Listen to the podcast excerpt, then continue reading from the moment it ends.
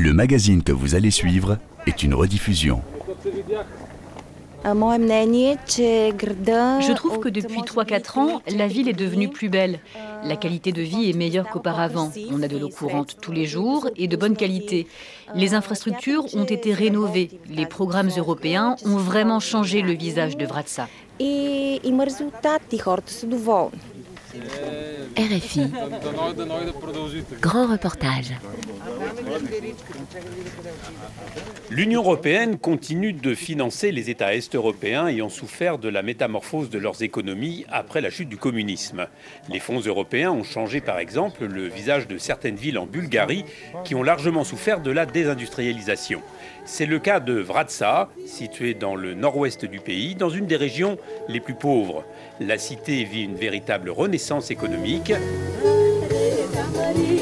À Vratsa, en Bulgarie, les fonds européens transforment la ville. Un grand reportage signé Altine Lazage. Nous sommes au cœur du domaine viticole de Vrachanski Balkan, à une quinzaine de kilomètres à l'est de Vratsa. L'ambiance est festive. On célèbre Saint Tryphon, la fête du vin, qui a lieu le 14 février de chaque année. Selon la tradition, les vignerons, entourés de leurs amis, se rendent dans les champs pour donner le coup d'envoi de la taille de la vigne. Le rite veut que la fête débute par la taille de trois pieds pour ensuite les arroser de vin rouge afin que la prochaine vendange soit abondante.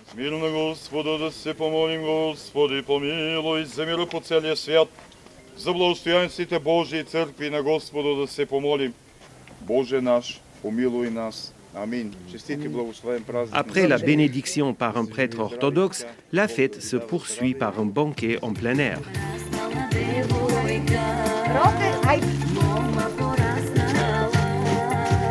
Le propriétaire du domaine, Tikumir Konstantinov, produit du Vrachanski Miket, un vin très connu en Bulgarie. Grâce aux aides européennes, il a pu perpétuer la production de ce cépage blanc local.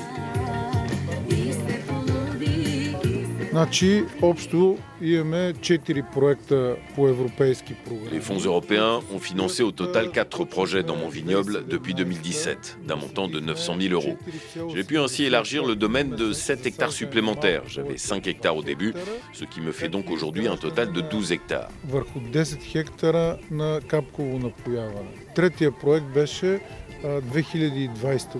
J'ai pu également construire un système d'irrigation et une cave d'une capacité de 100 000 bouteilles.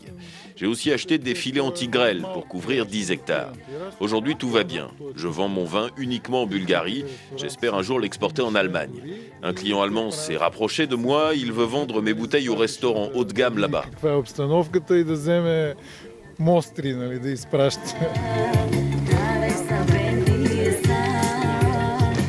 Les aides européennes ont permis de sauver les vignobles de la province qui ont failli disparaître il y a 20 ans.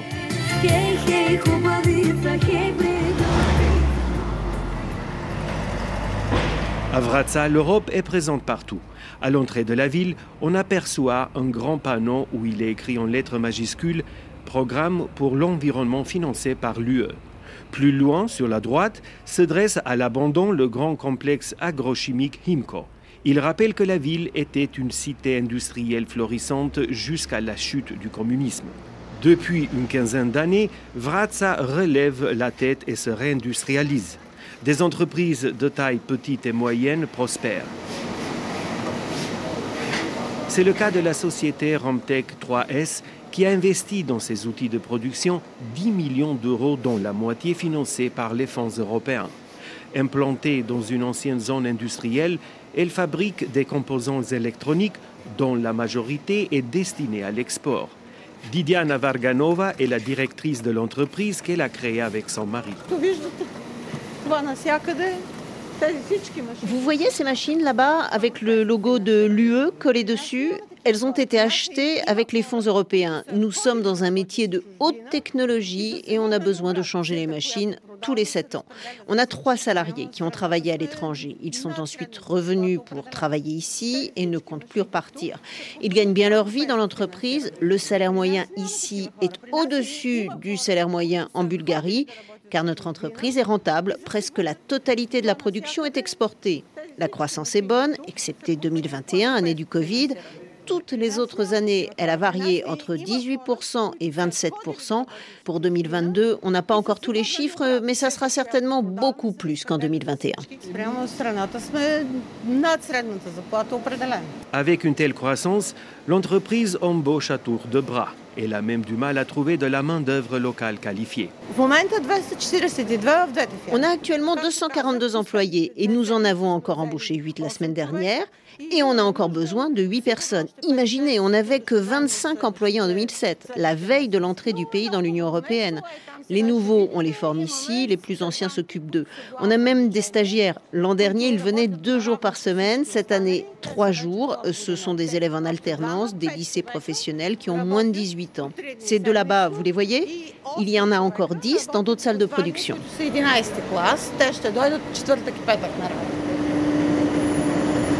L'entreprise Ditex SM, qui fabrique des coussins et des couettes, connaît le même problème.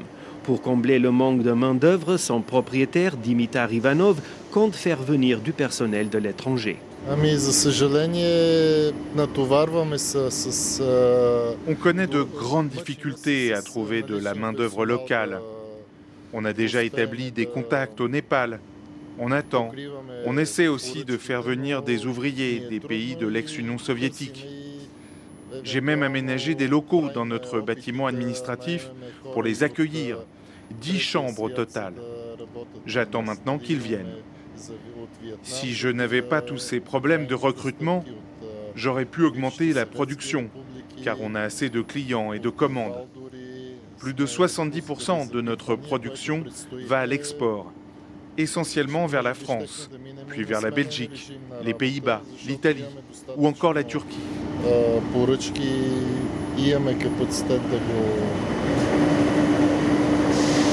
Une affaire qui marche bien.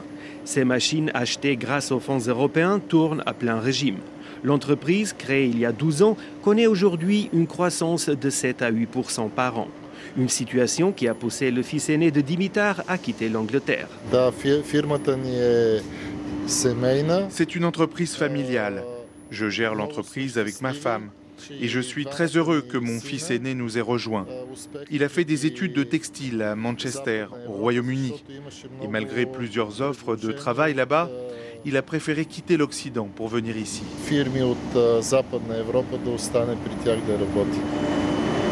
Une dizaine d'autres entreprises du secteur du textile installées à la périphérie de la ville depuis quelques années contribuent à la renaissance de cette industrie qui a connu ses années de gloire à l'époque communiste avec ses deux grandes fabriques et deux lycées professionnels. Iliana Filipova est présidente de la Chambre de l'industrie et du commerce de la province de Vratsa. Elle a suivi toute son évolution économique depuis l'effondrement du communisme il y a une renaissance euh, économique euh, dans des différents secteurs, hein. pas seulement dans le secteur industriel, mais aussi dans le secteur agroalimentaire, dans le secteur tourisme, euh, dans l'industrie légère, et que ce développement est plus important après que la Bulgarie est devenue membre de l'Union européenne, donc les années 2007 euh, et donc on revient à l'origine. Parce que Vratsa était une ville industrialisée. Oui, oui, c'est vrai. On avait des grandes sociétés, des grandes boîtes qui exportaient partout dans le monde, y compris l'industrie chimique où euh, le producteur le plus grand des Balkans, Chimco, a, eu 5% euh, de la production mondiale d'engrais euh, artificiels, d'uréa, pour euh, l'agriculture. C'est pas mal. Hein? Toute cette renaissance économique de la ville a contribué à baisser le chômage. Pour le moment, le chômage est symbolique. Combien? Ben, Quelques pourcents, qui est rien de rien. 4%, On a, oui, quelque chose comme ça, oui. On a des difficultés de, trouver des, des gens. Hein. Les sociétés qui ouvrent euh, leurs boîtes, euh, qui se développent de, plus en plus, ont des problèmes de trouver des ouvriers. Donc, euh, on demande les régions aux alentours de nous aider. Et donc, on trouve des ouvriers des régions qui sont à côté. Aussi, les gens de, de, la région qui sont immigrés à Sofia, ils reviennent surtout les jeunes familles, les jeunes couples qui reviennent ici. Donc, ils sont les, futurs ouvriers, le, le, futur potentiel du développement de la région. Même dans mon équipe de la Chambre, j'ai trois collègues qui étaient à Sofia et qui sont revenus euh, dans leur propre maison ici à la ville avec leur famille, avec, leurs euh, petits-enfants. Hein. Et c'est chouette et ça donne la valeur hein, de la région. À Vratza, l'Europe est visible à chaque coin de rue. Les fonds européens ont financé la rénovation du centre-ville, des trottoirs, des squares ou encore des rues piétonnes. Mais le projet le plus important, c'est la reconstruction des infrastructures d'eau potable, souligne le maire de la ville, Kalin Kamenov.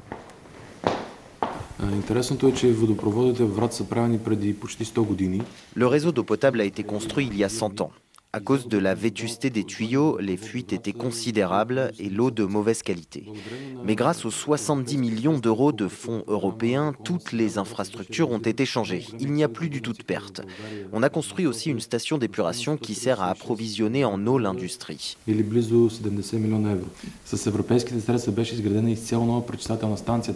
puis il y a un autre projet important qui est terminé, celui du transport en commun de la ville. Grâce à l'Europe, tous les bus qui circulent ici sont électriques. Vous ne trouverez pas d'équivalent ailleurs dans le pays. Ce projet a contribué à améliorer énormément la qualité de l'air en ville. En termes de particules fines, nous sommes en dessous de la moyenne en Bulgarie. Tous ces projets commencent à porter leurs fruits. Des gens qui sont partis à l'étranger ou à Sofia reviennent. Il y a dix ans, on comptait 64 000 habitants. Aujourd'hui, nous sommes 74 000.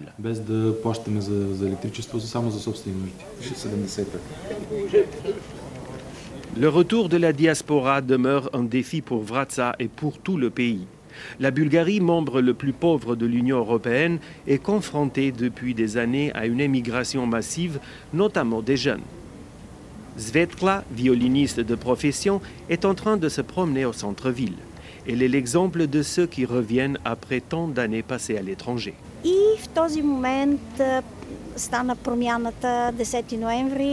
Après la chute du communisme, je me suis installée aux Canaries. J'ai travaillé là-bas comme violoniste pendant 26 ans. Quand j'ai pris ma retraite il y a 6 ans, j'ai décidé de rentrer. Je suis contente, la ville est devenue plus agréable, elle est en train de rattraper son retard. En plus, la nature est belle ici. Il y a des montagnes autour, une rivière, un grand parc national. On n'est même pas à deux heures de la capitale, Sofia. Pour moi, c'est la Suisse bulgare. À chaque fois que je venais en vacances, je constatais que les bâtiments étaient rénovés grâce aux fonds européens. Le projet s'appelait Jolie Bulgarie. J'aimerais que ce programme continue et que la ville devienne une destination touristique, culturelle, pour qu'on puisse organiser aussi des festivals artistiques et musicaux.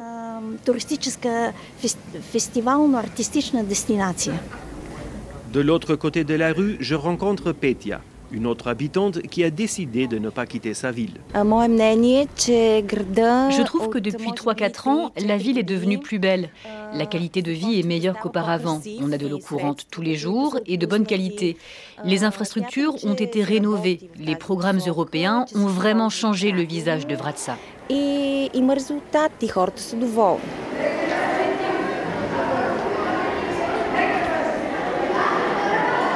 Peu plus loin se trouve le lycée qui porte le nom Christo Botev, le héros national.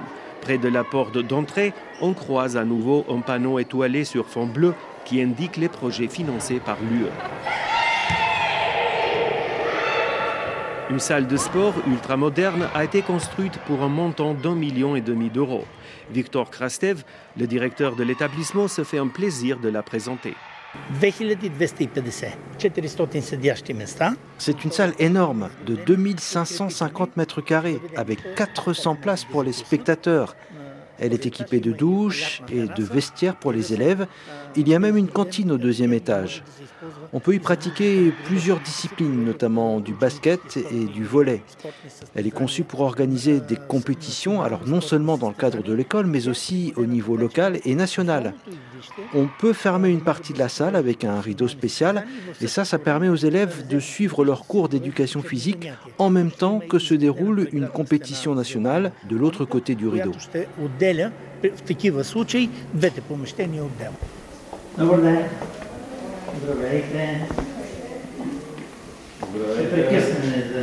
Victor Krastev tient à me montrer la salle de sciences qui a également bénéficié d'un fonds de 100 000 euros.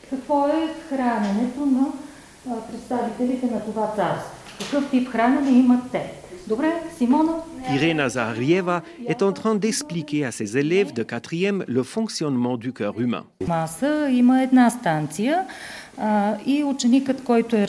Sur chaque banc, il y a trois élèves devant un très grand écran. Ils sont équipés de lunettes 3D, ce qui leur permet de voir l'intérieur du cœur humain comme s'il était réel. On peut voir ainsi plein d'autres images.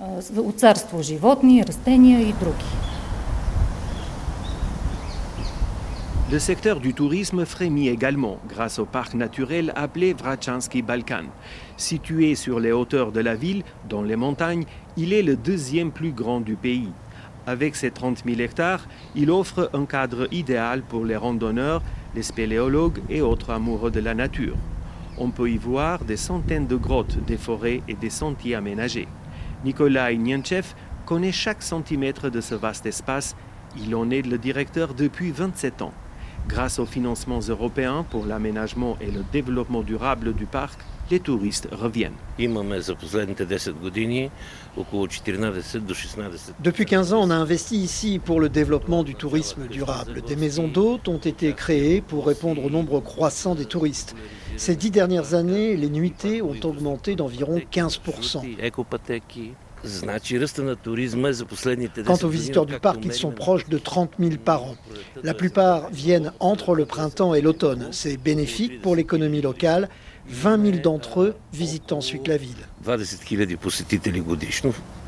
Le parc de Vratsa fait partie des circuits proposés par Lyubomir Popiordanov.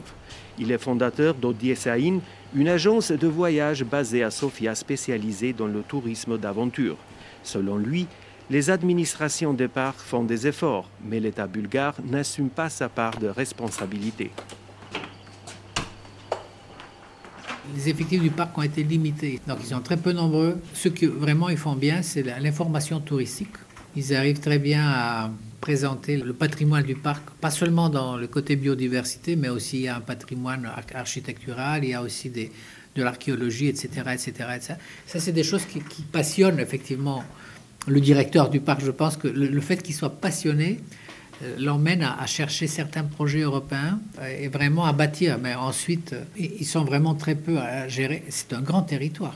Donc moi, je dirais que l'État, avec l'Europe, on a ouvert des, opportunités, mais en même temps, on n'a pas permis au parc de faire beaucoup plus que ça. Donc les parcs restent quand même un territoire qui, politiquement, est assez dépendant de la politique à Sofia, quoi, ce qui est dommage. Je pense qu'il y aurait, y aurait pu y avoir un impact beaucoup plus important. Et si on parle de parcs, par exemple, on peut parler des parcs nationaux.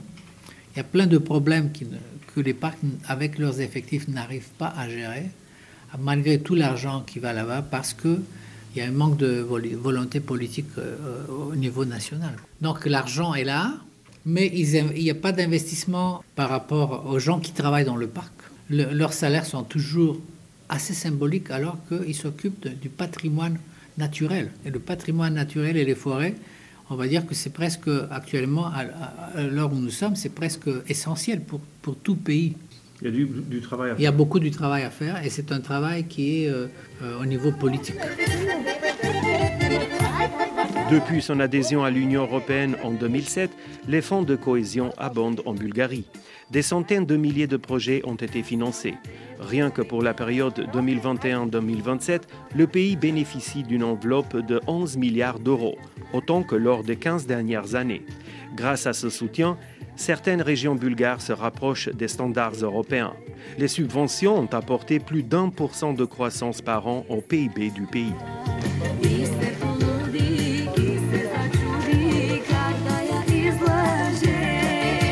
À Vratsa, en Bulgarie, les fonds européens transforment la ville.